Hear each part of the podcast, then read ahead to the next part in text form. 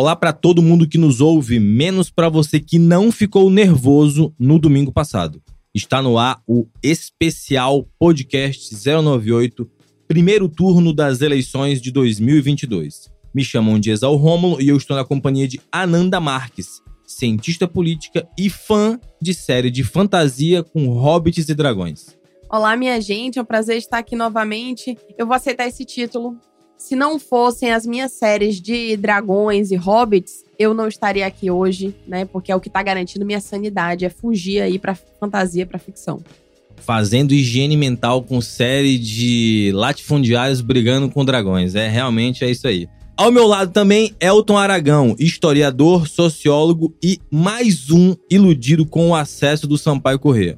Olá a todo mundo, é um prazer estar aqui mais uma vez depois de um longo inverno eu estive ausente e abraço com muito gosto essa ilusão.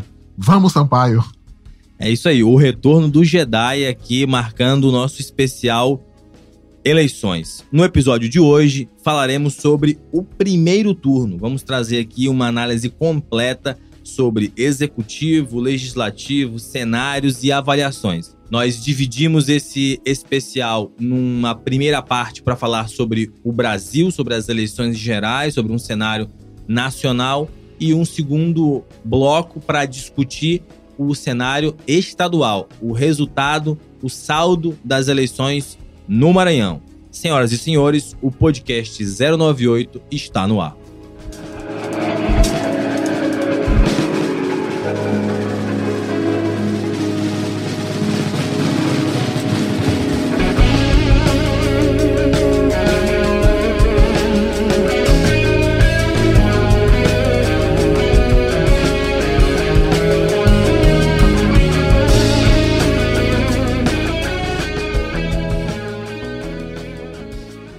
Os brasileiros foram às urnas no último domingo, 2 de outubro, e definiram o seguinte: haverá segundo turno entre Luiz Inácio Lula da Silva, do Partido dos Trabalhadores, e Jair Bolsonaro, do PL.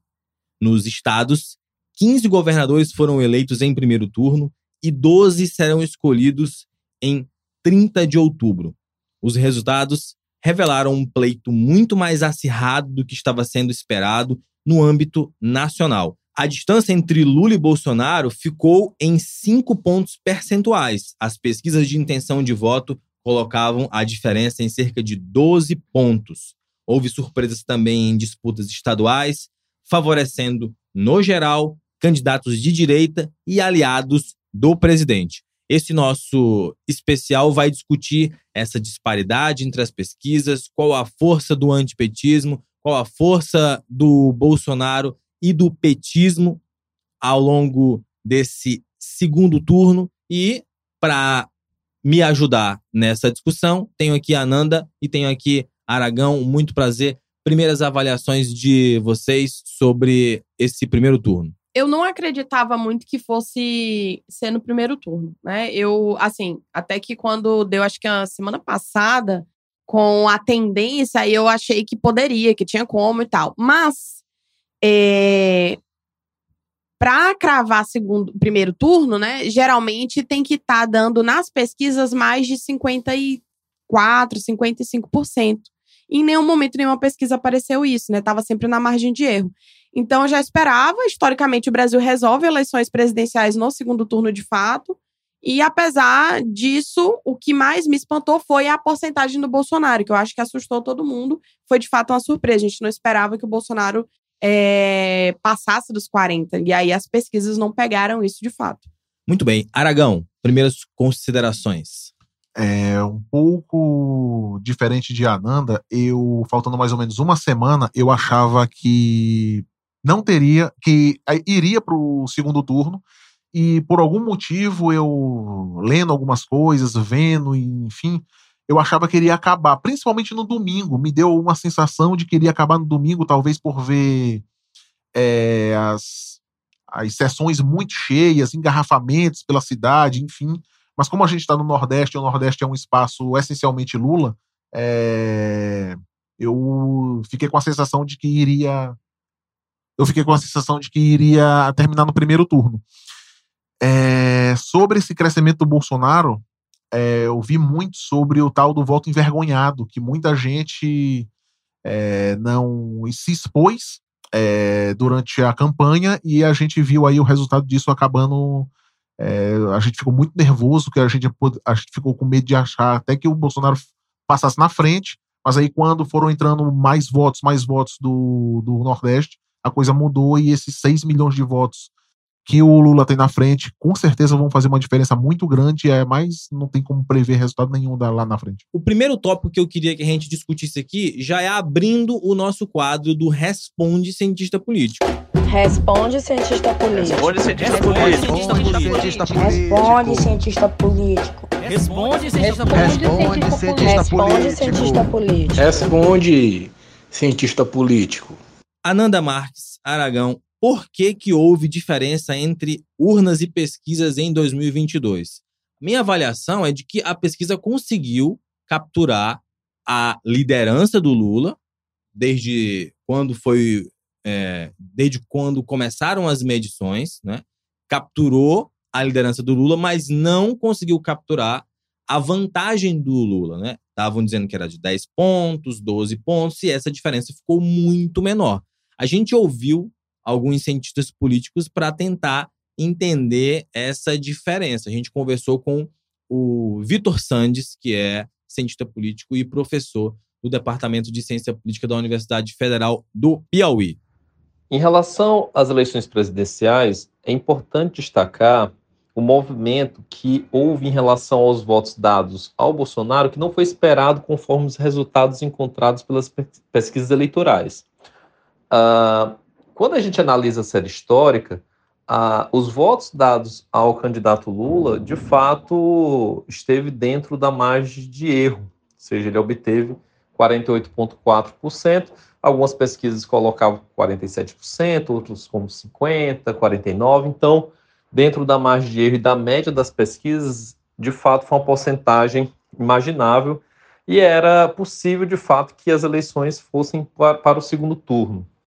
Uh, a porcentagem também da candidata Simone Tebet também foi dentro daquilo do esperado. Ela obteve cerca de 4% dos votos válidos, de fato, ali dentro da margem de erro. O que, que se alterou?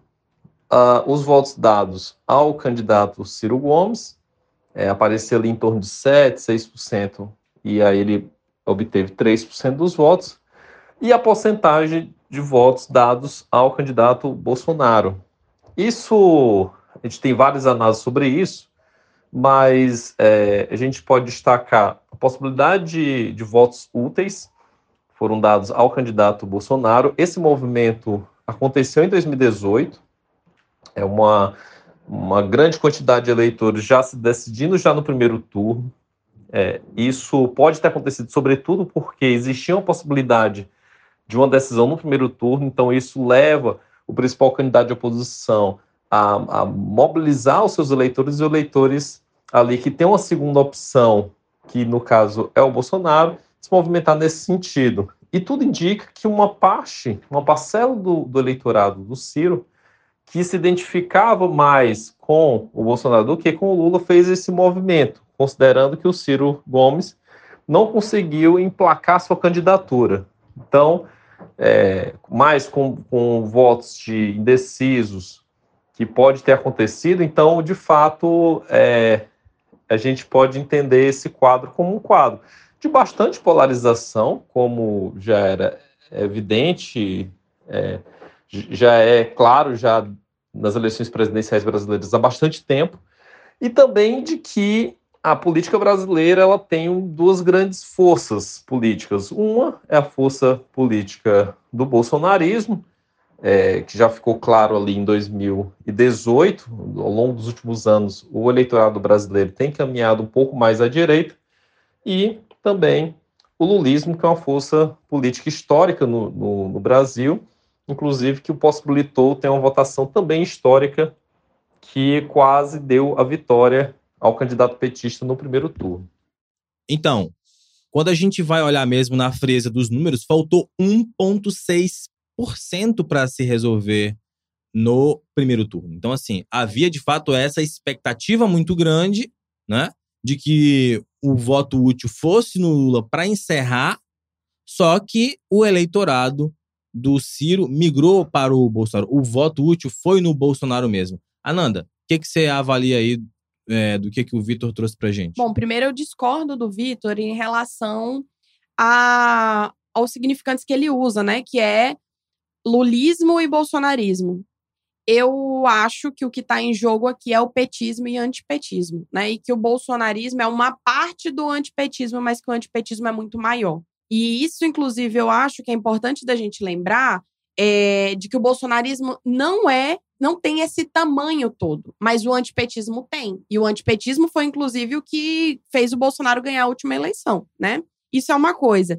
Depois, eu acho que a explicação de por que, que as pesquisas não captaram esse voto no Bolsonaro, primeiro de tudo, que cientista político é uma criatura extremamente parcimoniosa. Né? A gente tem muita dificuldade de fazer afirmações categóricas, porque a gente sabe que é, correlação não é causalidade, então a gente toma muito cuidado. Existem três fatores que podem ter influenciado aí esses erros dos institutos. Primeiro, é a questão da migração de votos, de fato, de votos úteis do Ciro para o Bolsonaro. Principalmente quando você pensa o que foi a campanha do Ciro, com quem que o Ciro estava dialogando. Diante da possibilidade de o PT vencer no primeiro turno, várias pessoas antipetistas migraram para o voto útil em Bolsonaro. Isso mostra que o voto não era do Ciro, era do antipetismo. Isso é uma coisa. A segunda é o que se chama de não resposta, né? É aquele não sabe, não respondeu o fato de que Bolsonaro promoveu aí uma série de, de discursos de desconfiança das pesquisas eleitorais pode sim ter levado parte desse eleitorado a não responder às pesquisas, né? Quando perguntados, eles responderem não sei, não vou responder. E isso enviesa a amostra, né? Isso é uma coisa. Depois, a gente tem também a questão da, do não comparecimento, né? A abstenção. A abstenção, apesar, ó, o, o Aragão acabou de comentar, né? As filas e engarrafamento. Eu dei uma entrevista no dia da eleição e o jornalista me perguntando se eu achava que a abstenção ia ser menor, e aí eu fui super. Olha, não dá para afirmar ainda. Por quê? Porque essa percepção que a gente teve, ela de fato não, não se comprovou. A gente tinha fila, mas a abstenção ela, ela foi é um pouco maior do que da eleição de 2018. Portanto, a abstenção também é algo que influencia nas pesquisas, porque a gente não, não tem como é, prever, né? É, bom, sobre a questão das pesquisas, eu concordo sobre essa questão do, da migração do Ciro, dos votos dele para o Bolsonaro. É, e eu concordo totalmente com a Nanda nessa questão do bolsonarismo, desses termos que a gente usa, essas, essas etiquetas que nós usamos, bolsonarismo, lulismo, é, enfim, se a gente, porque se a gente for parar para pensar direito, é, esse o antipetismo, a gente pode também, de certa forma, incluir também os votos do Ciro e da Tebet, porque são pessoas que, naquele momento, não queriam votar no Lula, queriam simplesmente não sou nenhuma coisa nem outra, mas que eles têm uma opinião que eles vão expressar ou não, se não indo votar, agora no segundo turno mas que é, essa questão do bolsonarismo, se a gente for é, voltar um pouquinho na história, na história recente do Brasil mesmo, outros atores, outros movimentos, nós já tivemos outras, outras etiquetas representando o que hoje nós chamamos de, de, de bolsonarismo. Esse antipetismo, ele está aí, se a gente for parar para pensar, desde quando o Lula começa a carreira política dele, vindo lá na primeira eleição, que é todo aquele, aquele jogo que a Globo fez, por exemplo, no primeiro turno no, no debate lá da, da eleição de 89, enfim, esse essa ferramenta política, digamos assim, de nós catalogarmos um, uma forma de pensar de uma parte boa da, da sociedade, hoje ela está representada no Bolsonaro e no partido dele, que é o PL. Depois a gente vai chegar em outro ponto da discussão sobre muita, sobre o PL ter avançado muito nas casas legislativas. A gente, eu acho que pode pensar realmente nesse ponto dessa migração e desse voto útil que ficou é, calado nas pesquisas duas, três semanas antes, que as pesquisas previram esses 10 pontos percentuais a mais para o Lula, só que no final das contas a gente entende que esse antipetismo ele é muito forte é, na nossa sociedade e isso ficou provado na, no resultado final da eleição. É, eu concordo com, com a análise que a Ananda traz, eu acho que a, a nossa discussão tem sido essa, tem sido uma, uma polarização entre petismo e antipetismo. Isso só confirmou o que a gente está discutindo ao longo de todo o ano de 2022, desde o comecinho. Não há espaço para uma terceira via, não há espaço para um outro projeto. A sociedade está dividida e a distância é essa aí, são 6 milhões de votos, né? O Ciro nunca teve controle sobre, sobre, esse, sobre esse percentual dele ali, que era de 9%, foi para 7%, foi, foi para 8%, abrimos as urnas, o Ciro com 3%, e o, que, a, e o que o último domingo mostrou foi que quem dizia que não era Lula e nem era Bolsonaro, na intimidade da urna, né, na, na intimidade da cabine eleitoral, votou num sentimento de antipetismo muito forte. Eu acho que é, que é isso que vai marcar esse segundo turno, é essa diferença aí. E, obviamente, com é, o Bolsonaro já tendo que ajustar o discurso golpista de desconfiança das urnas, porque ele teve um desempenho muito melhor. Ele teve um desempenho consolidado. É, e uma coisa também que é importante lembrar: pesquisa eleitoral não prevê o futuro. Então, a pesquisa não errou a pesquisa captou aquilo naquele momento. A pesquisa é um retrato, né? Então não tem motivo, gente, por favor, não existe motivo para descredibilizar as pesquisas e os institutos. É, né? e- Os institutos de pesquisa eleitoral no Brasil, que são reconhecidos, que têm aí uma garantia de confiabilidade, não tem motivo para a gente ficar com um discurso aqui, né, de que errou, então por isso não dá para confiar. Não é isso, né? É importante, porque senão as pessoas se perdem. É, a gente é, sempre tem muita, muito atrito, muita dificuldade nessa época, Aragão e Ananda, quando a gente vai conversar com algum jornalista, alguém que quer uma entrevista, que é isso que a Ananda tá falando. A pesquisa é uma fotografia do passado. E às vezes é, as pessoas estão querendo respostas sobre o futuro. Pesquisa é o diagnóstico, não é um prognóstico. Óbvio que a gente pode indicar uma probabilidade, uma tendência de crescimento. Só que existe aí, ou a- as pesquisas não capturaram exatamente qual foi essa migração. E ela ocorreu ali na última semana. Quem assistiu o debate, quem assistiu os posicionamentos do, do Ciro, a tentativa do Ciro de conversar com esse eleitor mais conservador, no fim das contas, foi a- o último golpe na campanha dele. É, eu acho esse ponto muito importante que tu falou, que eu praticamente não vi é, discussão nenhuma sobre a importância do debate para a gente ver para onde foram os votos do Ciro. O debate da última quinta-feira é, ficou muito claro que o Ciro tinha um posicionamento, ele atacou apenas um candidato, ele resvalava em uma questão aqui, outra ali do Bolsonaro, e isso faz com que o eleitor dele já tenha uma tendência a ir é, pro, pro Bolsonaro por conta das críticas que ele estava fazendo. E ele ficou muito preso àquela questão de corrupção e o Brasil não cresce. Corrupção, o Brasil não cresce. Era quase que um um dedinho ali da campanha do Bolsonaro estava no Ciro. Era uma parte importante, digamos assim, da estratégia do debate. E isso, obviamente, influenciou os seus eleitores. Só sobre o Ciro, eu queria dar um dado aqui que eu estava pesquisando.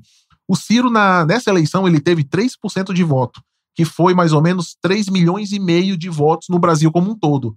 Em 18, quatro anos atrás, ele teve 13 milhões de votos, ou seja, o cara perdeu 10 milhões de votos por basicamente não fazer nenhum movimento durante quatro anos, e os movimentos que ele fez foi agora nos últimos dois, três meses, todos atacando ao Lula, e a gente ficava até naquelas brincadeiras. Por que, que o Ciro tá fazendo isso? Ele tá acabando com a própria carreira dele. Isso é parte da explicação de por que, que os votos dele foram pro Bolsonaro. Muito bem.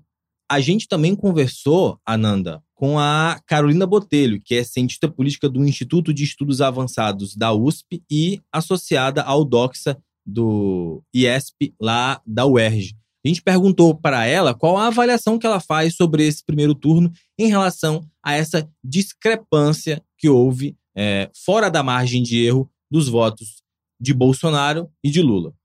É, bom, o que mais me chamou a atenção na- nessa primeira rodada das eleições foi que a, a vantagem de Lula em relação ao atual presidente, é, de certa forma, a sociedade se posicionou contra o projeto de Bolsonaro, na sua grande maioria, e com uma vantagem de mais 6 milhões de votos.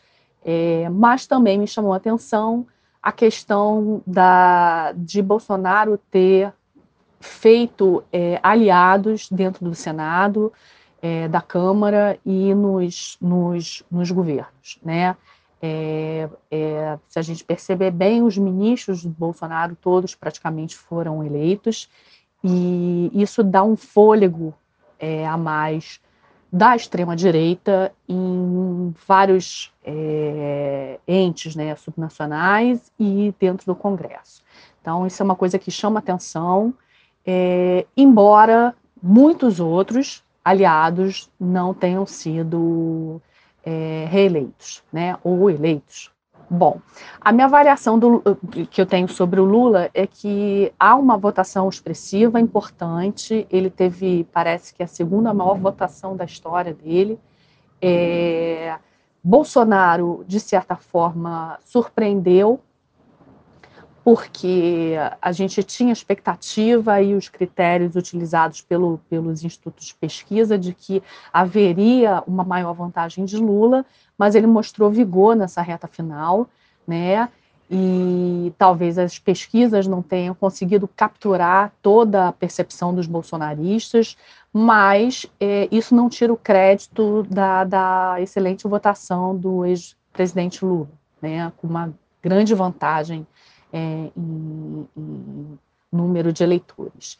Eu acho que dessa forma a gente vai para o segundo turno é, com maior força ao anti a um projeto é, contra o, projeto Bolsonaro, né? A, a, a eleição ainda não está decidida, mas a gente ainda vê uma vantagem da, da oposição ao governo Bolsonaro se é, preponderando, né?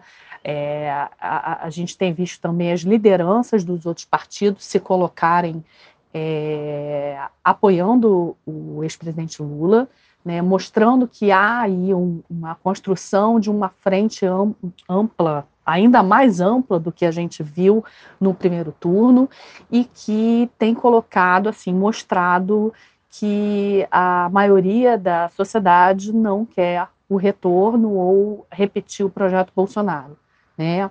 É, mas devemos ficar atentos também com a questão da força de Bolsonaro é, em ter feito né, é, aliados importantes e, e, e, com um pouco mais de tempo aí no, no plano político e vão ajudar, enfim, a investir no projeto dele e tentar manter um determinado legado é, nos próximos anos. Então, precisamos observar essas movimentações e, no caso de Bolsonaro não ser reeleito, como é que essas figuras, esses grupos vão se relacionar com novas práticas né, de governo e com uma nova liderança né, no governo federal.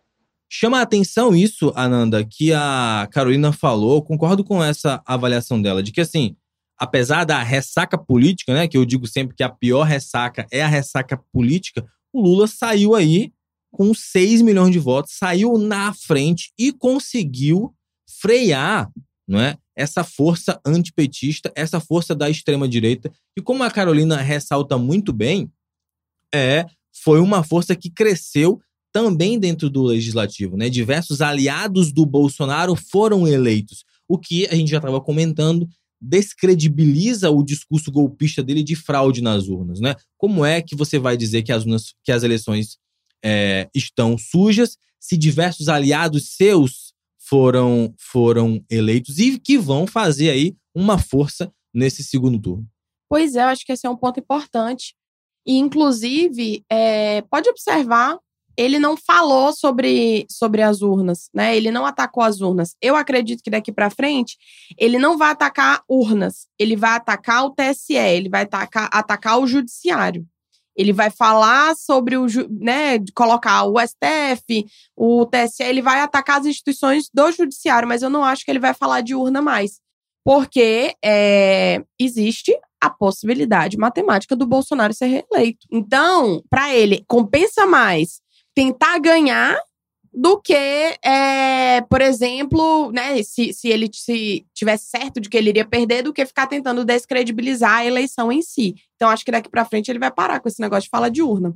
Muito bem, antes de passar pro Aragão, para ele comentar aqui o que a Carolina falou, eu só lembro o tweet do meu amigo Dalson Figueiredo, cientista político lá da UFPE, torcedor do Esporte Recife, e diz, ele disse o seguinte: 6 milhões de votos contra o governo que tem a máquina na mão equivale, em termos futebolísticos, a dois gols marcados fora de casa na Copa do Brasil. Agora é esperar a partida de volta e jogar com o regulamento embaixo do braço. Simples assim. A obrigação de sair para reverter o resultado é do Bolsonaro, Aragão. É isto, é perfeito essa analogia. É, eu discordo um pouco de Ananda, porque eu acho que o Bolsonaro vai atacar as urnas, mas não da forma como foi atacada nos últimos quatro anos. Porque eu acho que ele vai perder um pouco Quer dizer, a gente falar que o Bolsonaro vai perder um pouco a credibilidade é até um negócio meio maluco, né?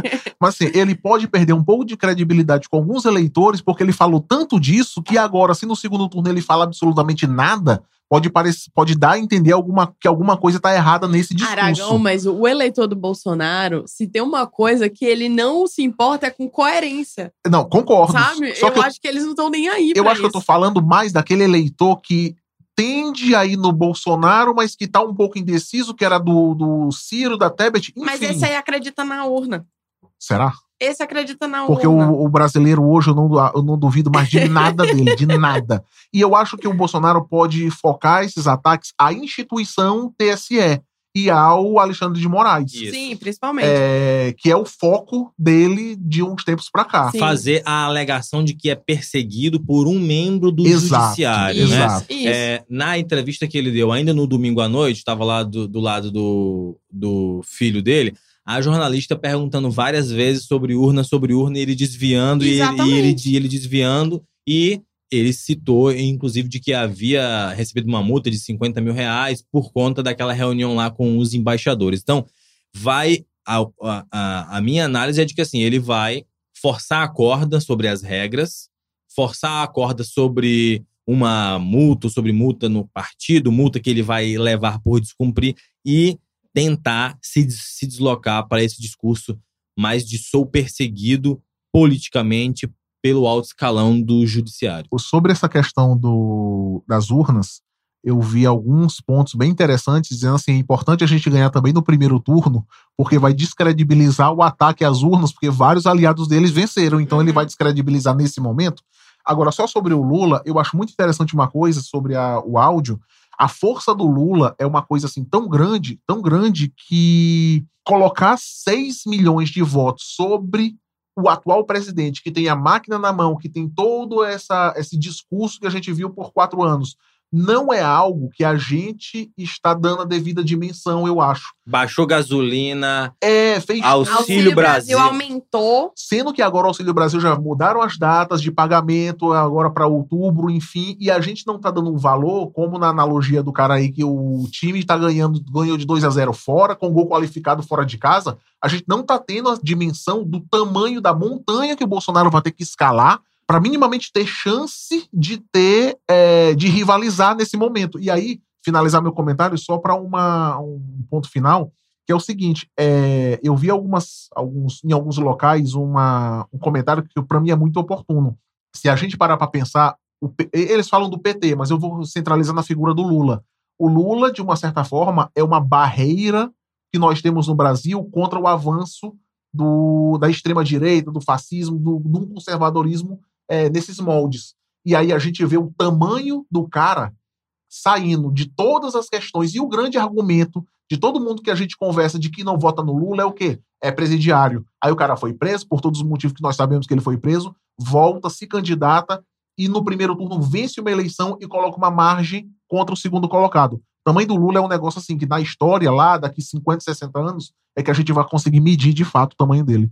Muito boa a- as considerações do Aragão. Eu queria só trazer aqui também para a gente discutir, Ananda, é, a análise que o Fernando Meirelles fez. O Fernando Meirelles é pesquisador é, do SEBRAP, né? Tá fazendo pós-doutorado dele em ciência política lá. Ele diz o seguinte: a eleição de ontem foi surpreendente em alguns aspectos, mas há um lado grande de estabilidade. Na maioria dos municípios, o Bolsonaro teve um desempenho muito parecido com o que teve em 2018. Qual foi então a diferença? A diferença aqui é que ele perdeu votos nas capitais e nas cidades maiores, né? Quando a gente olha o gráfico, o desempenho do, do Bolsonaro nas cidades com, ma com maior população foi pior do que em, é, do que em 2018. Aí, então, eu acho que a gente vai ter uma eleição definida ali a depender do desempenho do, do Bolsonaro. E a gente vai ter que olhar para São Paulo, vai, vai ter que olhar para esses governadores que se, se elegeram com o apoio do Bolsonaro, se eles vão para a rua fazer campanha e olhar, como a gente sempre tem que, tem que olhar para o resultado em Minas Gerais, que acaba que sendo é um, é um, é um reflexo muito grande, né? Por exemplo, qual é o poder que o Zema tem, né, de puxar esses votos para o Bolsonaro. Aí eu pergunto, a gente tem que olhar esse primeiro turno com o copo meio cheio ou o copo meio vazio, Ananda? Olha, inclusive, é, que a gente tweetou, né, falando que gravaria o, o, episódio hoje, e teve gente perguntando, né, como é que a gente mantém a, a cabeça erguida, né, o que que a gente faz, como é que a gente lida com isso. Enfim, o Twitter é essa bolha, e é uma bolha discursiva, é uma bolha de sentimentos, né, o que as pessoas vão falando, isso vai reverberando e as pessoas vão se contaminando. Mas eu, particularmente, acho que o copo não tá nem cheio nem vazio, o copo tá no meio. Tá exatamente no meio. Por quê? Porque é ao mesmo tempo, sim, uma vitória. 6 milhões de votos é muita coisa. Faltou muito pouco, né? Foi por pouco que não ganhou no primeiro turno. Porém, o Bolsonaro teve um desempenho melhor do que se esperava. Então, de fato, meio que tá empatado. E, volto a dizer, existe sim a possibilidade do Bolsonaro ser reeleito. E eu acho isso importante de falar, porque as pessoas. Eh, o que as pessoas torcem, às vezes a torcida acaba né, tapando os olhos. É preciso olhar para a realidade. Existe essa possibilidade. Existe a possibilidade, mas assim, nos termos futebolísticos que eu estava conversando com o Dalson, Aragão, pressionar a saída de bola, não fazer falta besta ali perto da área. Exato. Eu acho que assim, traduzindo é, a gente precisa olhar para as abstenções, tá? Para vocês que estão ouvindo aí a gente nesse intervalo entre primeiro e segundo turno, abstenções elas elas geralmente aumentam do primeiro para o segundo turno porque o camarada não tem mais aquele aquele incentivo de votar nos seus deputados, né? Então é, é acaba que ele fica mais ele, ele, ele se sente menos é, motivado para assim, poxa, vou sair de casa, vou vou ter que viajar, vou pegar o carro, vou sair do meu povoado, vou sair lá do, do meu bairro, vou pegar ônibus, vou pegar aquela fila de novo só para dar um voto em presidente, né? Nos, nos estados em que a eleição foi resolvida no primeiro turno. Será que os prefeitos dessas cidades vão liberar o ônibus de novo? Exato. Porque não tem mais o legislativo. Exatamente. Então, é, de fato, a abstenção é, é o, que, o que vai resolver. E tem uma coisa também, a, que, sério mesmo, para os nossos ouvintes que estão angustiados aí para as pessoas que estão né, se sentindo derrotadas. Gente, vamos racionalizar aqui uma coisa. Primeiro, não adianta tentar virar voto de bolsonarista. É inútil. A pessoa que está tentando virar voto de bolsonarista está gastando seu tempo sua energia. Você tem que focar é no indeciso, na pessoa que, que rejeita e o bolsonarismo, mas também rejeita Lula, e na pessoa que não votou. Se tem alguém na sua família que não votou, converse com essa pessoa, tente ajudar essa pessoa a ir votar, porque é isso que pode resolver.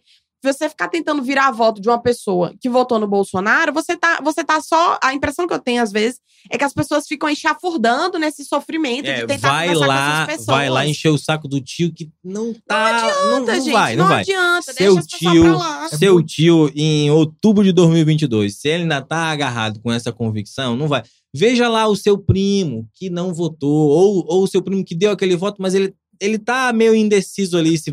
Essa, esse é o voto a ser conquistado. E eu, eu... acho só uma coisa: o voto da Tebet.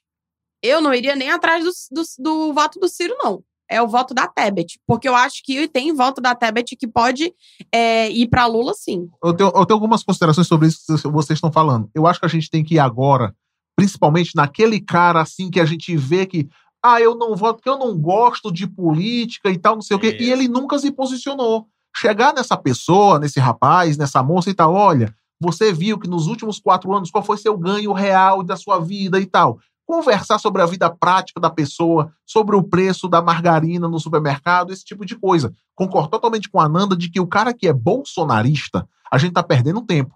Até porque eu tava vendo aqui um dado bem interessante. Eleição de 2018. Bolsonaro teve no primeiro turno 49 milhões de votos. 2022, Bolsonaro teve no primeiro turno 51 milhões de votos. Em termos práticos, 2 milhões de votos de uma eleição para outra é, muita, é muito pouca coisa.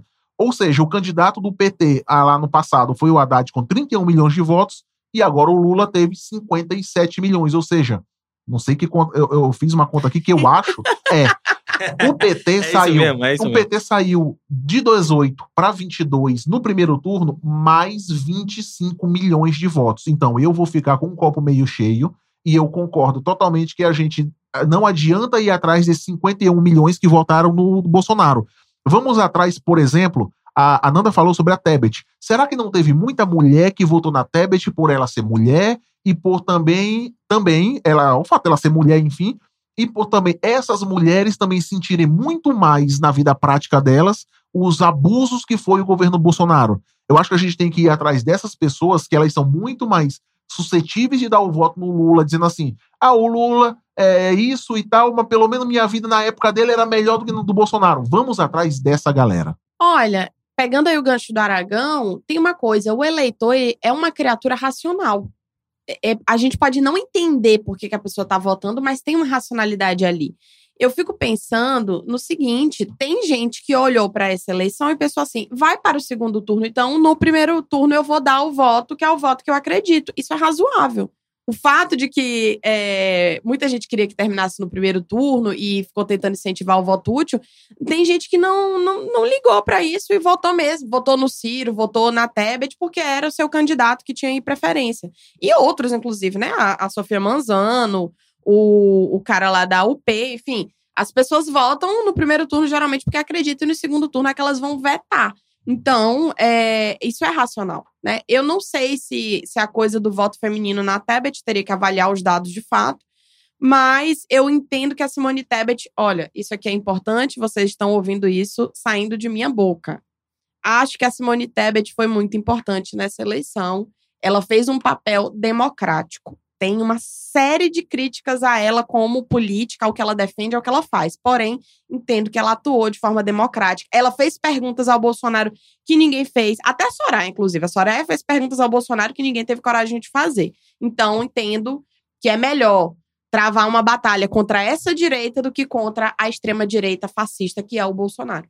Simone Tebet no palanque de Lula o mais rápido possível. Era isso que eu queria comentar aqui. Mas, a- Ananda, a gente teve aí alguns comentários de pessoas que estavam tão aflitas, tão ansiosas. E aí, vamos, vamos lá. Olha, tem uma pergunta aqui que, que inclusive a gente estava comentando nos bastidores, né? Primeiro que as pessoas, é, os meios de comunicação, enfim, buscam explicar o Nordeste a partir de pessoas que não são do Nordeste, que não conhecem a realidade do Nordeste. É claro que não é preciso ser de um lugar ou viver em um lugar para analisar, porém são análises empobrecidas, porque elas não são plurais, são sempre as mesmas pessoas que não são daqui falando sobre a nossa realidade. E aí teve a pergunta, né? Qual o segredo do Nordeste para não dar trela para fascista? E eu comentei numa entrevista que eu dei como a ciência política brasileira tem um fetiche com Bolsa Família para dizer que o Bolsa Família no Nordeste era o que explicava a votação do PT. E eu acho que esse ano é um teste de teoria, porque no fim das contas o Auxílio Brasil não rendeu para o Bolsonaro que o, o Bolsa Família supostamente rendeu para o PT. Na minha dissertação, que eu já falei várias vezes, que eu analiso a redução da pobreza na América Latina, tá lá, gente. A pobreza foi reduzida não somente pela transferência direta de renda. Programa de transferência de renda não é suficiente para explicar voto e não reduz a pobreza sozinho. O que reduz a pobreza é uma série de ações, são várias condições, principalmente de educação, que vão gerar um ciclo, né? Vão quebrar o ciclo de pobreza e vão gerar um ciclo de desenvolvimento. E o Nordeste viu isso acontecer nos governos do PT. As pessoas têm memória. O eleitor do Nordeste não é burro, literalmente não é burro, apesar de, de sudestinos, né? Serem xenófobos e, e acusarem o. estão chamando o Nordeste de Cuba do Brasil. O eleitor não é burro, gente. O eleitor olha para o que está acontecendo, o eleitor lembra de como é que era a sua vida, e o eleitor consegue fazer a conta de que essas ações do Bolsonaro são ações eleitoreiras. Isso é racional. Antes dessa tua fala, tu falou do voto racional. Aí as pessoas que cada um tem sua realidade e cada um sabe o que um político A, B ou C fez para sua vida prática, ele vai dizer o quê? Ah, no governo Bolsonaro nós eh, combatemos o comunismo, tá? Mas quem colocou comida na minha casa, quem me deu acesso à universidade, quem colocou um posto de saúde, uma UPA perto do meu povoado, foi esse cara bem aqui assim, Ele ligou foi esse a partido aqui. energia elétrica. Exato. O Luz para Todos levou energia elétrica para vários lugares do Nordeste. As pessoas lembram disso, né? As políticas públicas dos governos petistas, elas chegaram para pessoas que estiveram à margem do Estado e da sociedade brasileira. Então, as pessoas não não é, eu acho também que não dá para folclorizar. Não acho que é um traço cultural. Eu não acho que tem nenhuma característica. Primeiro, o que que é Nordeste, né? Eu sou contra essa ideia de Nordeste como um, um- Uma coisa só. uma coisa só. Não somos, somos vários estados. Eu não acho que assim, é claro que a cultura tem um fator, mas eu acho que é muito mais as clivagens de fato, né? E os efeitos desses governos na vida das pessoas. As pessoas têm memória. É, o que eu acho, gente, é o seguinte: a gente voltou para um mapa eleitoral parecido com o que nós vivíamos pré-Bolsonaro, tá? A gente voltou para um mapa eleitoral muito parecido com 2010, muito parecido com 2014, né? O Amazonas voltou, o Ceará, né? O Tocantins, né? Então, é, eu, eu tenho aqui os, os dados que o Gabriel Zanlorense trouxe de que o Lula virou mais de 600 municípios que tinham votado no Bolsonaro em 2018 e o Bolsonaro virou apenas em 24 municípios que eram do Haddad. Destaque mais uma vez para Minas Gerais e para Rio Grande do Sul. Então, quando você está olhando para o mapa, você está vendo são regiões, né?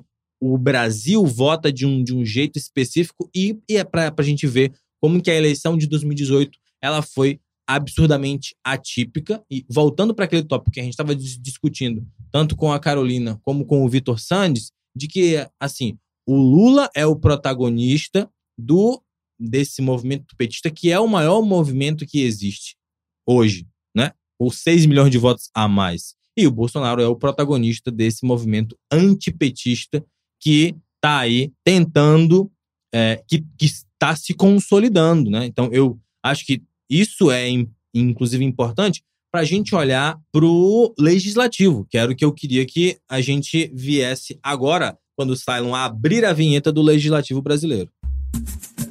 Vossa Excelência me concedeu a parte, eu falo. Se não me conceder. Lá do outro lado. Se não. Retirar o presidente José Sarney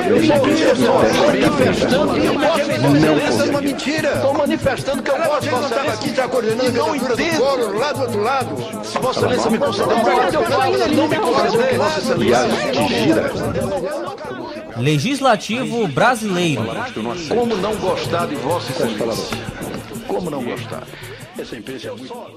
Abrindo aqui o legislativo brasileiro e caminhando para a parte final desse nosso primeiro bloco no especial Eleições, primeiro turno de 2022, eu trago aqui o, a análise do Jairo Nicolau, que é cientista político e professor da FGV. Ele diz: os partidos mudaram de nome e de posição política, existem muitos métodos para classificá-los, mas quando a gente olha o percentual de cadeiras na Câmara dos Deputados, olhando a série histórica centro, direita e esquerda de 1986 até 2022, a gente vê um declínio do centrão, um declínio dos partidos de centro, um crescimento dos partidos de direita e de extrema direita e uma oscilação da esquerda, que é que a gente está tentando ver aí o copo meio cheio, meio vazio. A gente viu a federação PT, PCdoB e PV foi bem sucedida, vai ter uma bancada muito expressiva, só que a contrapartida disso é que os partidos de, de direita também estão se consolidando. Pois é, o legislativo brasileiro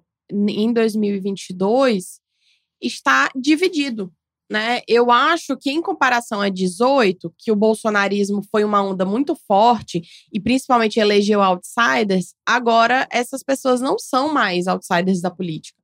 Né? Esses casos do Senado, de ex-ministros, são pessoas que passaram pelo, pelo Estado, pela máquina pública e têm uma atuação política. Então, é, é outra coisa, não é mais aquela figura completamente desconhecida que foi eleita na esteira do bolsonarismo. É um candidato construído com a máquina pública, inclusive com pautas, né? Com pautas muito claras. E tem um eleitorado para essas pessoas. Tem um eleitorado para uma Damares. Tem um eleitorado para um Ricardo Salles. É isso. Né? E, e o fato de que a gente teve eleição de figuras tão opostas mostra mais uma vez como, sim, há uma divisão é, ideológica do país.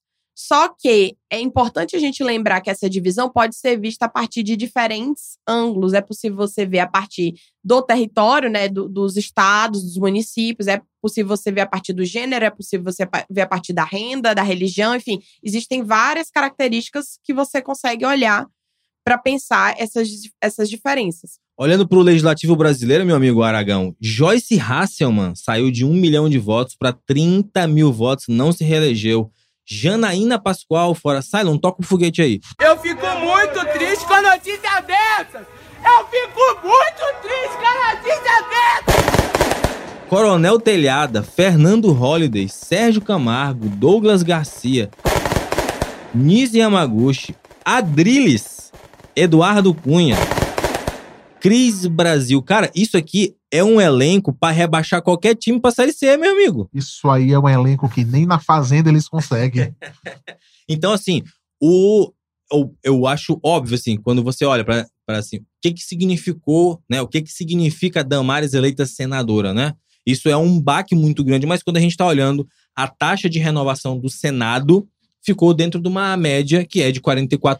Eu acho que tem uma guinada mais à direita e os partidos de centro aí estão é, perdendo mais espaço. Até porque o que aconteceu foi trocaram senadores de direita por senadores de extrema direita. Isso. Foi esse o ponto. Não foi uma troca de senadores de esquerda por senadores de direita. E volto a dizer, o Senado é a Câmara revisora, o Senado é uma Câmara historicamente mais conservadora, são pessoas mais velhas, com um histórico, né, ex-governadores, enfim.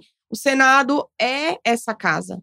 Então, de fato, faz sentido que essas figuras tenham ido para o Senado. E fora, fora isso, a gente teve voto útil para o Senado, que o bolsonarismo mobilizou e mobilizou muito forte no, nos últimos dias, principalmente com fake news, com toda essa rede de, de né, que eles têm no WhatsApp, no Telegram, não sei mais aonde. Eles fizeram várias coisas desse tipo e isso funciona. Aragão, vamos falar mais disso no segundo bloco, mas eu queria apenas destacar aqui que eu estou curiosíssimo para ver esse embate no Senado Federal entre Sérgio Moro e Flávio Dino. Os dois eleitos senadores. Meus amigos.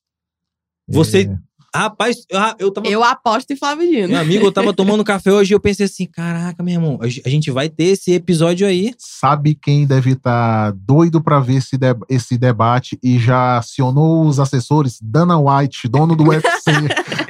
Meu amigo, rapaz. dono não, presidente. O negócio vai vir com tudo. Bom, e eu acho importante também a gente comentar aqui sobre a votação, é, fazendo um recorte de gênero, né? Porque gênero foi talvez a clivagem mais disputada esse ano. É, muito se falou sobre o voto das mulheres, mas no fim das contas a gente teve um resultado eleitoral das mulheres muito parecido com o que tem sempre. Apesar de ter sido maior, né, a gente teve aí 17,5% do Congresso Federal de mulheres, mas várias mulheres de direita, várias mulheres é, de partidos de direita, como por exemplo no Maranhão, a gente teve aqui três deputadas federais, PP, MDB e PL. Né? Então, assim, o Maranhão não elegeu nenhuma mulher de um partido de esquerda, nenhuma mulher declaradamente feminista, nenhuma mulher que de fato defenda os direitos das mulheres. Então, é aquela coisa, né? O discurso do mulher vota em mulher é uma furada se é para votar numa mulher simplesmente por, ela ser mulher. Não é suficiente. É isso, a gente não pode, Cylon, a gente não pode encerrar esse primeiro bloco sem o quadro queridinho deste podcast, que é o Bullying do Futuro.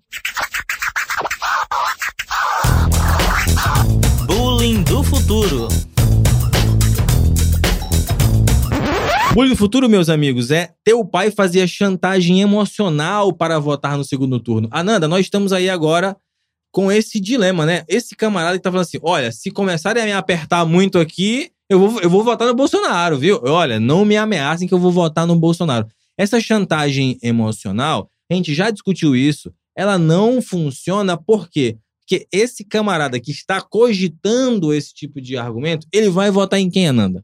No Bolsonaro. Se chamar o vá da política. É, agora, se chamar o vá ali, meu amigo, ali no replay. Gente, eu não tenho paciência pra isso. Aí, é, é, volto a dizer, parem com isso, de ficar tentando convencer a pessoa que tá ameaçando votar em Bolsonaro. Aí a pessoa vai lá e fica, ai, fulano, não faça isso.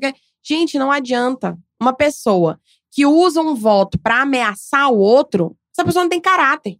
Não tem caráter. Começa daí, tá vendo tudo que aconteceu. A pessoa quer votar em Bolsonaro, fica ameaçando, vota, assume logo. Eu tenho raiva porque É melhor não assumir. assume. Assume que é bolsonarista, assume que concorda com o Bolsonaro e pronto, para de encher o saco dos outros. Outra coisa, quatro anos o governo Bolsonaro já deu pra saber quem vota nele e já quem não dá, vota. já dá pra isso. saber. Já dá pra saber. Por isso que eu respeito mais os bolsonaristas calados. O bolsonarista que vai lá, volta silencioso e não enche o saco de ninguém, esse daí é isso. Deixa, deixa ele pra lá. Agora, esse que fica aí ladrando, ameaçando, não tenho paciência. Rapaz, eu fico pensando aqui na, em Neymar, né, rapaz? Que a cada seis meses o brasileiro descobre que ele é Bolsonaro, né? A cada seis meses, exatamente. Ah, meu Deus, que surpresa! Estamos surpresos com isso? Cylon, sobe a vinheta, por favor. You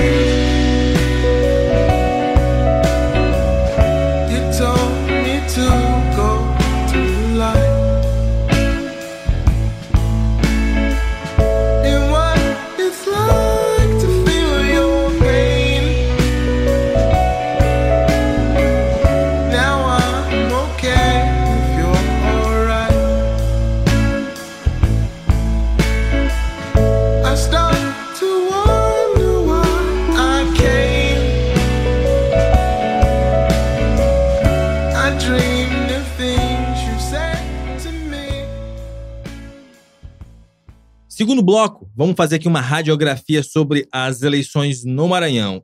Encerramos em primeiro turno, Carlos Brandão eleito governador do PSB com 51,29% dos votos.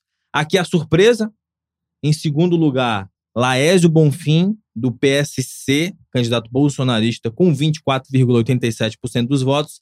Em terceiro, o Everton Rocha, do PDT, senador, com 20,71% dos votos. Edivaldo, 2,5%, e os outros não chegaram a 1%. Queria ouvir a análise de vocês, mas já me adiantando que eu achei que, ia, que a campanha do Brandão talvez não tivesse tempo suficiente para resolver no, no primeiro turno, né? Tava dando ali 41, ele tava numa tendência de subida, né? Ali foi com 38, depois 41, depois 44 e fez uma estratégia correta de se vincular ao Lula e isso deu bastante resultado para ele. Quando você vai olhar, de fato, o Lula teve 68,84% dos votos no Maranhão contra 26 do Bolsonaro. E aí isso se refletiu é, na votação do Brandão e no fato de que o Laésio ultrapassou o Everton, né? O, o, o Everton teve muita dificuldade para alinhar com seu eleitor de para quem ele ia pedir voto, ficou ali entre Ciro, Bolsonaro, Lula, e eu acho que isso aí foi decisivo para ele ter essa votação que foi estagnada, né? Muito, muito, muito parecida em todas as rodadas das pesquisas. É isso, Brandão eleito em primeiro turno, Ananda e Aragão. Eu realmente também fiquei surpresa, porque é, Brandão tinha para onde crescer, mas foi um crescimento, assim, de fato, que chamou a atenção de setembro, de, de agosto para setembro, mas eu achava que ia para o segundo turno, né? Eu achei que, que não ia dar. E, de fato, foi por pouco, né? E eu vou aqui fazer uma afirmação. Acredito que esse por pouco foi efeito de Lula. Né? Isso foi o efeito Lula, que inclusive a gente observa, por exemplo, no Piauí. É isso que acontece quando o candidato ao governo está alinhado e é de conhecimento do eleitor que aquele é o candidato de seu candidato à presidência. Né? O nome disso é congruência de coalizão e funcionou no Piauí, funcionou no Maranhão. Aragão, esse fator Lula, não sei se você concorda com ele, eu, eu concordo com a Ananda, e o PT é um partido de chegada nos, partidos, nos estados do Nordeste, isso tem acontecido. Esse exemplo que a Ananda coloca no, do Piauí, acho que é mais sintomático porque o Rafael Fontana estava em segundo lugar, né? O, o Brandão sempre liderou as pesquisas, mas essa reta final foi decisiva. Mas também a gente não pode esquecer que ele tinha um cabo eleitoral muito forte, além do Lula, que foi Flávio Dino. Flávio Dino foi eleito para o Senado com 2 milhões 125 mil votos, né? 62% do eleitorado. Flávio Dino teve mais votos do que o próprio Brandão. Eu vou pegar esse gancho logo aí do Flávio Dino para tentar ver minha, meu, minha análise sobre isso. É o seguinte: é, o, o Everton, durante algum tempo, ele ficou naquele discurso de tive 2 milhões de votos, o cara mais votado do Maranhão e tal e tal. Só que numa eleição que tinham dois votos para o Senado. Aí, mas tudo bem. O Flávio Dino, ele teve 2 milhões de votos numa eleição com um voto. Então, assim, o Flávio, ele se mostra uma força muito grande dentro do Estado e ele já tem uma nacionalização do seu nome e ele é um expoente da esquerda, que é algumas pessoas queiram ou não, ele já é um expoente da esquerda. É, sobre os três candidatos, é, o, a meu ver, o Everton ele apostou muito que o Lula não iria fazer o apoio ao Brandão declaradamente e ficou naquela "Ah, sou amigo do Lula e tal, temos uma convivência, ele ficou esperando. E isso acabou desidratando muito a candidatura dele, porque como vocês falaram, o Lula foi o maior cabo eleitoral em muitos estados. E aí esse finalzinho dos 1,20 e pouquinhos por cento, eu também sinalizo ao Lula. O Laésio, ele está completamente vinculado ao Bolsonaro. Tanto que, no Maranhão, Laésio teve 24,8% de votos. O Bolsonaro teve 26%. Então, basicamente, o cara que foi para a urna apertar 20, que é o Laésio, ele apertou 22, que foi o Bolsonaro. Na sequência. Na sequência, não teve muita diferença, não. E uma coisa que também eu acho que pode ter influenciado muito o crescimento do Brandão, a partir do momento que a campanha começou de fato, é, ali no meio de agosto, foi que, meu ver, sabiamente, eles usaram muito os programas sociais do governo dos oito anos, como principalmente IEMA, restaurante popular e hospitais macro-regionais em todas as regiões do Maranhão. Como a Nanda estava falando da questão da racionalidade do voto e tal, o seu João, lá de Mirador, que teve o filho na escola, no IEMA, numa escola técnica, que agora tem um hospital aonde ele possa ir caso tenha uma enxaqueca, e tem um restaurante popular que ele come a um real todo dia, e sábado ainda tem feijoada e tal, esse tipo de coisa, isso faz toda a diferença na vida de uma pessoa. Aí tu chega um candidato e diz, vou continuar isso e vou ampliar para todos os locais. Isso tem muita força, tem muito poder. É, e importante também ressaltar que Flávio Dino elegeu os últimos três senadores: Exato. Roberto Rocha, o Everton Rocha, Elisiane Gama e agora ele próprio, Então senador. são quatro, né? É, então tá indo aí pra elegendo quatro senadores, ele incluso. Tem Ah, que e- botar aquele áudio aqui. Cylon. É o áudio de Flávio Dino. Eu elegei e vou elejar na cabeça! É, só uma outra coisa que eu lembrei agora, eu acho que uma coisa que também é, fortaleceu a candidatura do Brandão, o nome do Brandão, a analogia que eu faço é a Fórmula 1. O cara tá lá na frente, destacado, e o segundo e o terceiro estão preocupados entre eles dois. E eles não ficavam naquela, quero ir pro segundo turno, mas tem um terceiro aqui que tá enchendo meu saco. Então eles se preocuparam muito entre eles, e talvez o discurso em algumas sabatinas e debate pode ter anulado a força de um e outro, e o Brandão tava basicamente jogando com o regulamento debaixo do braço. Quero só esperar o momento final para usar a cartada que é o Lula e acabou dando certo. Alguns textos que a gente escreveu ao longo desse ano falando sobre como o Brandão fez o movimento correto de ir para o PSB, partido do Flávio Dino, né, numa aliança nacional, né, que está aí, é, PT, PSB, e como que isso se converteu é, positivamente para o eleitorado. Aí a gente tem que fazer esse destaque, né, de como que o bolsonarismo é uma força relevante dentro do Maranhão, só que ela tem um teto aí, e, e o, e o Laésio, que é um candidato ali de, uma, de um município pequeno, é, é o município mais bolsonarista do Nordeste, né, percentualmente falando, mas insuficiente para fazer qualquer tipo de frente para o projeto político que é capitaneado pelo Flávio Dino no Maranhão desde 2014. E eu queria complementar, Exaú, o seguinte: a gente escreveu há alguns meses atrás sobre essa congruência de coalizões, né? De como que o Maranhão estava se inserindo numa lógica nacional. Muita gente ficou impressionado, né? Surpreso com a votação do Laésio. Eu não fiquei. É o petismo e o antipetismo. Brandão representava o petismo e Laésio o antipetismo. É isso, gente. Nessa lógica de que Brandão estava do lado de Lula, Laésio no lado de Bolsonaro. É assim mesmo e, volto a dizer, o eleitor é racional, foi o que aconteceu. É, então, assim, a campanha, uma campanha que teve sucesso em se vincular a programas sociais e a projetos políticos dos oito anos, né, dos sete anos de, de Flávio Dino, acabou se refletindo. Agora, meu amigo Aragão, qual o tamanho que sai aí? Por exemplo, o Everton com 20% dos, dos votos, né? Teve, teve essa, é, essa tava com essa intenção desde o começo, não conseguiu crescer, também não diminuiu. E aí, Edivaldo Holanda Júnior, que de repente saiu para ser candidato a governador, teve 86 mil votos, 2,5. É, antes de falar do Edivaldo, eu queria comentar sobre os senadores do Maranhão, Vou colocar no bolo os quatro, porque eu acho muito sintomático que o Flávio Dino tenha eleito os três anteriores, agora é a eleição dele próprio. Mas se a gente pegar o Roberto Rocha, o Everton Rocha e a Elisiane, é, ao fim dos oito anos de mandato do Roberto Rocha, de quatro dos dois últimos que eu falei, a gente vê que eles estão assim muito alicerçados no capital político do Flávio Dino. É, o Everton teve 20% de voto e a gente achava assim lá no em março, por ali assim, quando as pesquisas começaram a tomar corpo, de que seria uma disputa Brandão, Everton muito forte, tanto que as primeiras pesquisas mostravam 20 a 15 para Isso. um, 22 a 18, e aí a coisa foi desgarrando quando a campanha começou de fato. O Roberto Rocha atualmente está completamente é, mergulhado no bolsonarismo. E como a Nanda falou, como vocês comentaram, o bolsonarismo do Maranhão não tem muito o que fazer.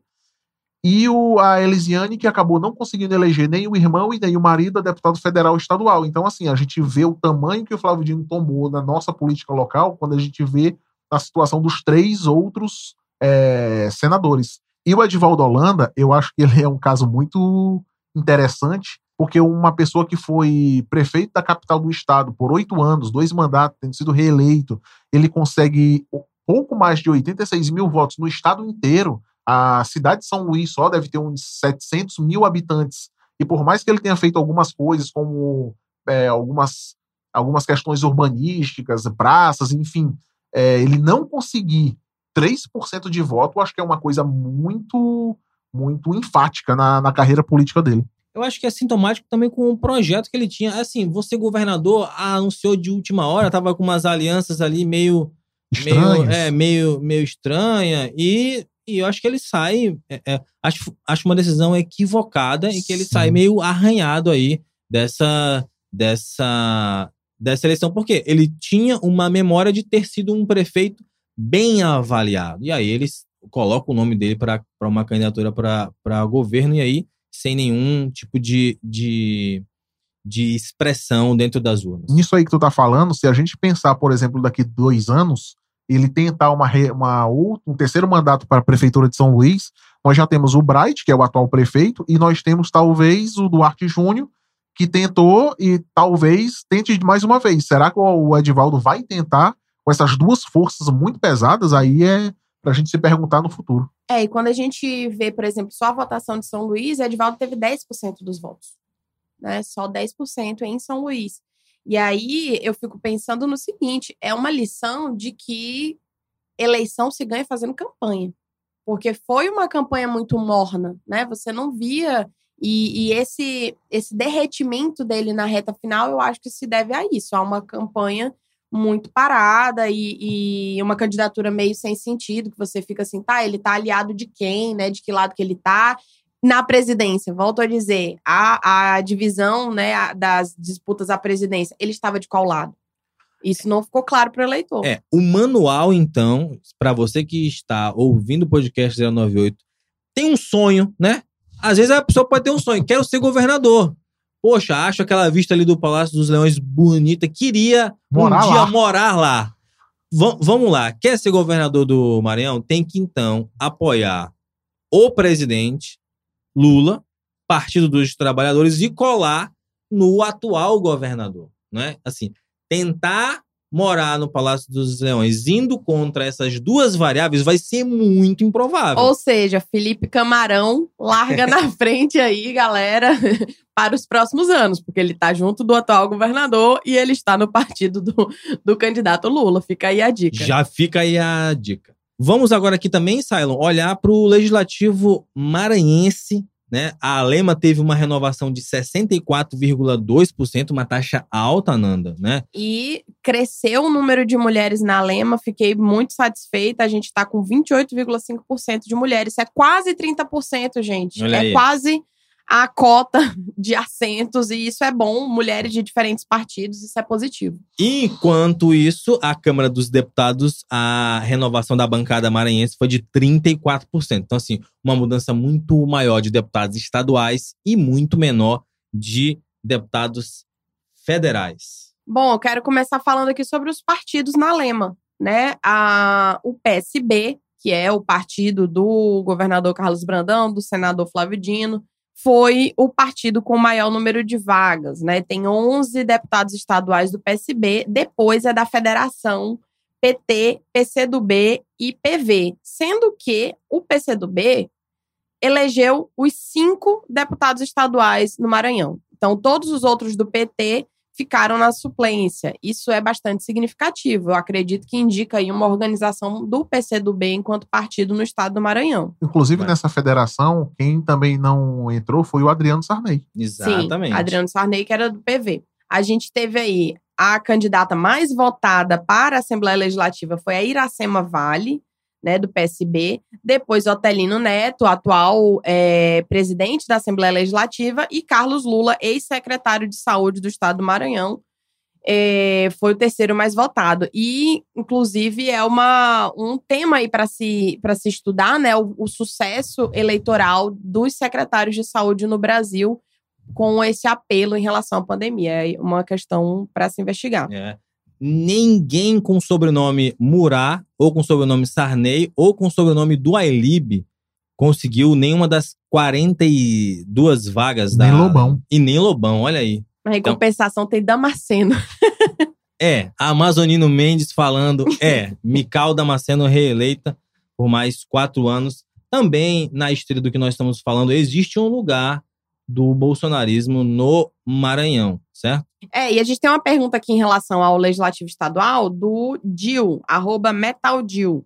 Percebi que aqui no Maranhão os é mais. foto de anime? Não, coisa? é não. Ah, tá. Percebi que aqui no Maranhão os mais votados para deputado estadual foram candidatos de esquerda, mas para federal foram de direita. Algo explica essa tendência? Olha, eu não posso fazer essa afirmação ainda, porque a gente tem que entender que uma coisa é o partido, outra coisa é a atuação do parlamentar.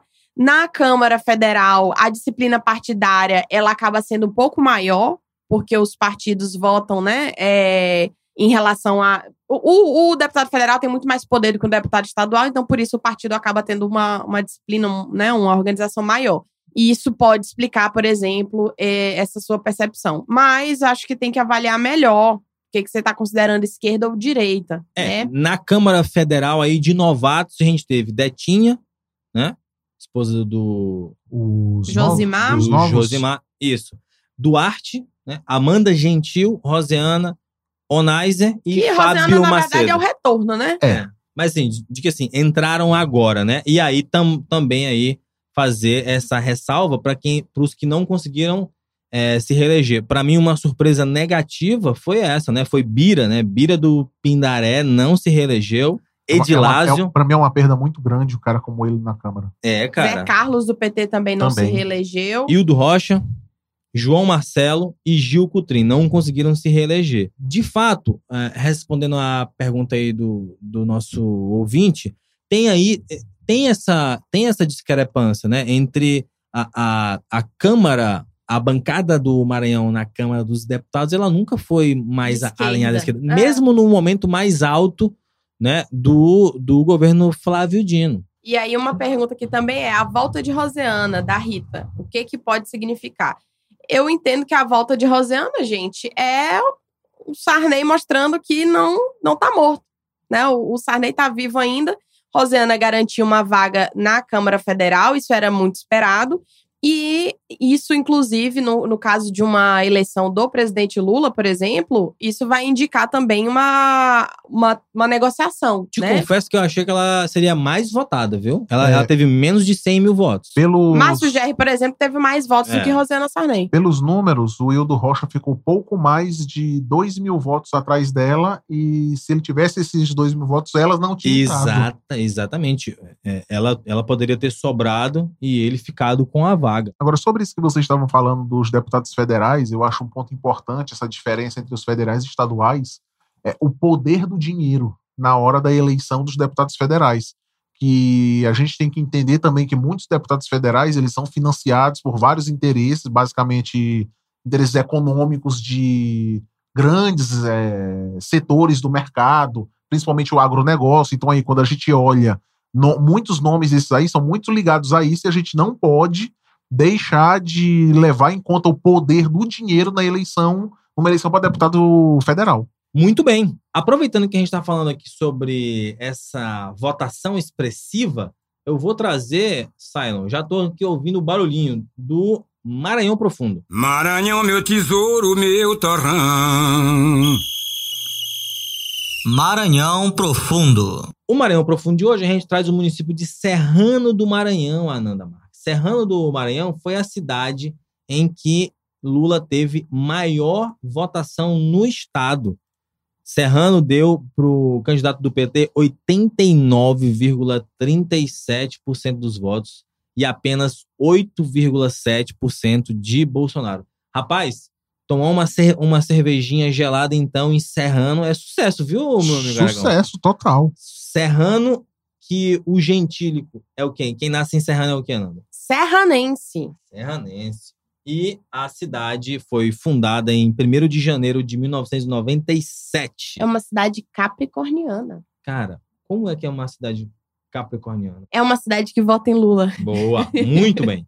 É isso. Vamos aqui agora, minha gente. Já passamos pelo Maranhão Profundo e vamos nos encaminhando para o final deste especial. Espero que vocês estejam aí gostando das análises que nós trouxemos para cá. A gente trabalhou aí os últimos dois, três dias para montar essa pauta e tentar trazer aí aspectos relevantes.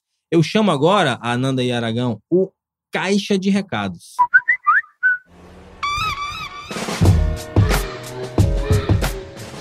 Caixa de recados chegando, Ananda Marques. Vou mandar um abraço pro nosso amigo Leandro Giatti. Rapaz, estivemos na semana passada, retrasada, já, já nem sei, estivemos em Porto Velho, lá num, num Encontro Nacional de Políticas Públicas.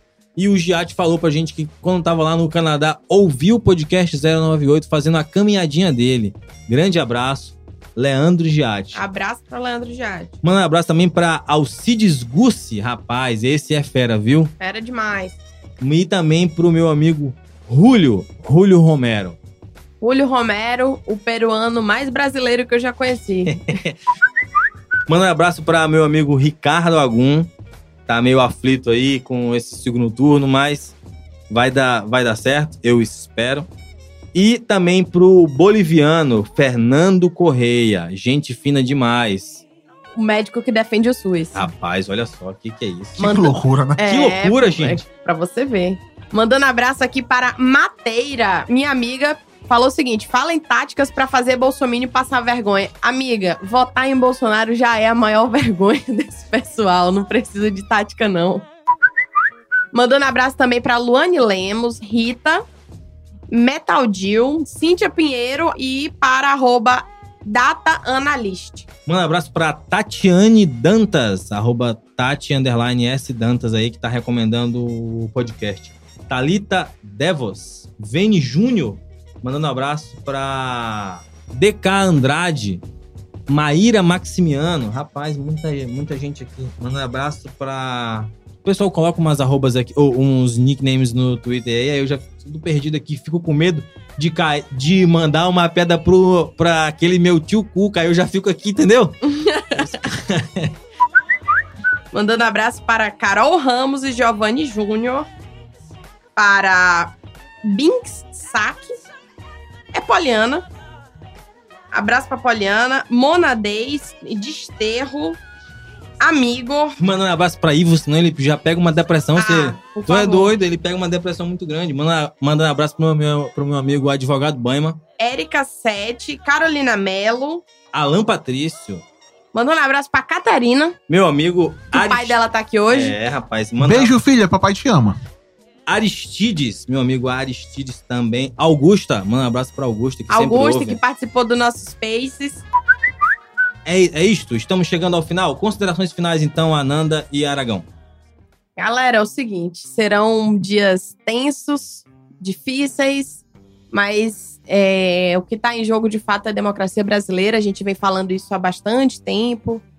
E a gente começou o podcast, né, por causa da eleição de 2018 e cá estamos na eleição de 2022. Espero sinceramente que o próximo especial seja gravado com boas notícias. Mas se não for também, fica aqui a recomendação de vocês refletirem sobre como as nossas vidas são mais do que o que o bolsonarismo tenta fazer, né? E, e eu falei isso para Esaú, eu não vou permitir que o Bolsonaro, o antipetismo, o bolsonarismo me né, engulam a minha vida, tomem de conta. Eu tenho muitos motivos para viver e muita coisa para fazer, e ele, isso ele- eles não vão ganhar. Eles podem até ganhar a eleição, mas eles não vão ganhar a minha vida, não. Mas eles não vão ganhar a eleição. É, eu continuo achando que. Eu continuo confiando no copo meio cheio. Vai ser muito duro. É, vão ser 20 e muitos dias aí de muita fake news do lado deles, de muita loucura, é, de medo de muita gente que quer que esse governo acabe logo dia 1 de novembro, não espere chegar janeiro, mas que no fim, como fala um dos, dos lemas do PT nessas últimas três décadas aí de campanha, de, de história deles, a esperança vai vencer o medo. É, vamos tentar fazer um especial sobre o Legislativo Maranhense, lá mais perto da, da posse dos deputados. É, a gente sabe que vocês gostam dessas coisas assim de, de análise, de destrinchar. A gente vai tentar ver os 60 deputados aí, que são 18 federais e 42 estaduais, fazer um quem é quem, algumas recorrências. Enfim, mais um especial para vocês aí. É, eu acho que, como a Ananda lembrou aí, a gente tá aí fechando um ciclo de quatro anos, né? E quem acompanhou o podcast 098 já pode aí olhar os primeiros episódios e ver como, como que a gente tá analisando desde o começo essa guinada que o Brasil deu para a extrema-direita. E nós estamos num momento decisivo, né? A gente tentou trazer aí é, uma análise mais, ponde- mais ponderada, longe da, da, da emoção que foi o domingo. Eu espero que vocês tenham gostado é, do que a gente preparou. Mandem comentários, mandem elogios. Eu, né? Ah, mandar elogio também é bom. E a gente vai ficando por aqui. Lembrando a todos que o podcast 098 é uma idealização de Exal Rômulo e Ananda Marques. A produção é de Elton Aragão. O design, Kainan Oliveira. Comunicação, Tainá Frois. Edição e direção, Cylon Souza. Um grande abraço. Até a próxima.